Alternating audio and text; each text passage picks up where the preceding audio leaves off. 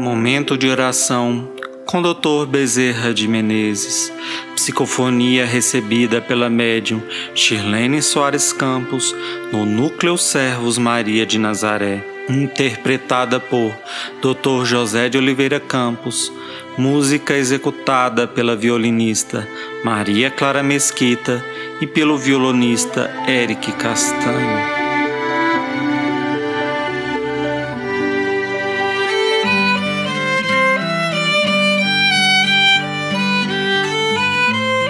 Que pensamos.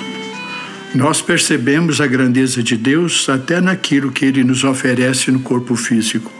Os olhos, os ouvidos e a boca ficam sempre em contato com as coisas mais impuras, mais grosseiras, e o cérebro, que é a sede do espírito a se manifestar na terra, fica encoberto, sem contatos inferiores, a não ser se levarmos para esse cérebro coisas inferiores.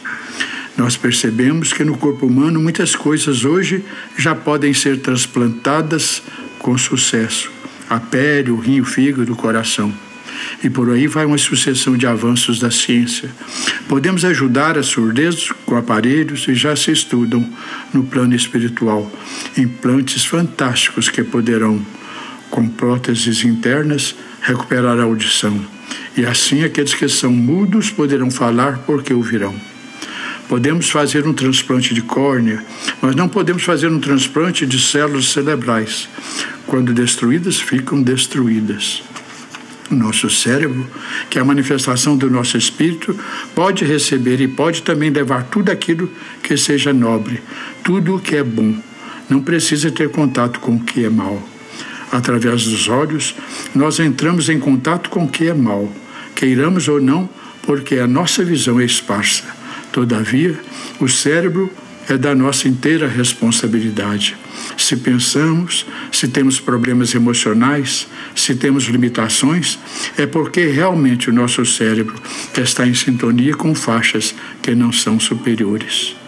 Meus filhos, aquilo que nós pensamos, na verdade, nós somos. E os espíritos percebem aquilo que nós pensamos. E por isso, muitas vezes, nós perguntamos: mas por que tanta perturbação?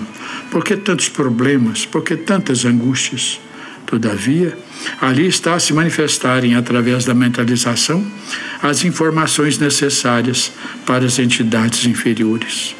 Aquele que pensa num padrão alto de mente, ele dificilmente estará à mercê de obsessores, de possessores, de influências inferiores ou de influências oportunistas.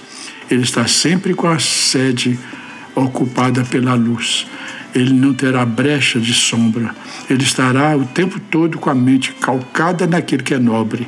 E por isso, a qualquer hora que o Senhor chegue, ele estará disponível. Nós sabemos o que cada um pensa, o que cada um é por aquilo que pensa. Claro que nós que somos do plano espiritual superior não ficamos devassando a alma de ninguém, mas entidades inferiores que estão em sintonia permanente com vocês, a essas sim, vocês não escondem nada. E elas manifestam ao seu bel prazer todas as ações de vocês começam a interferir nas mentalizações e vocês passam então a ser instrumentos fáceis nas mãos da sombra. Por isso, se vocês querem proteção, pensem na luz. Se querem viver na luz, trabalhem na luz. E se querem trabalhar na luz sem cessar, mantenham o pensamento tanto quanto possível voltado para Jesus.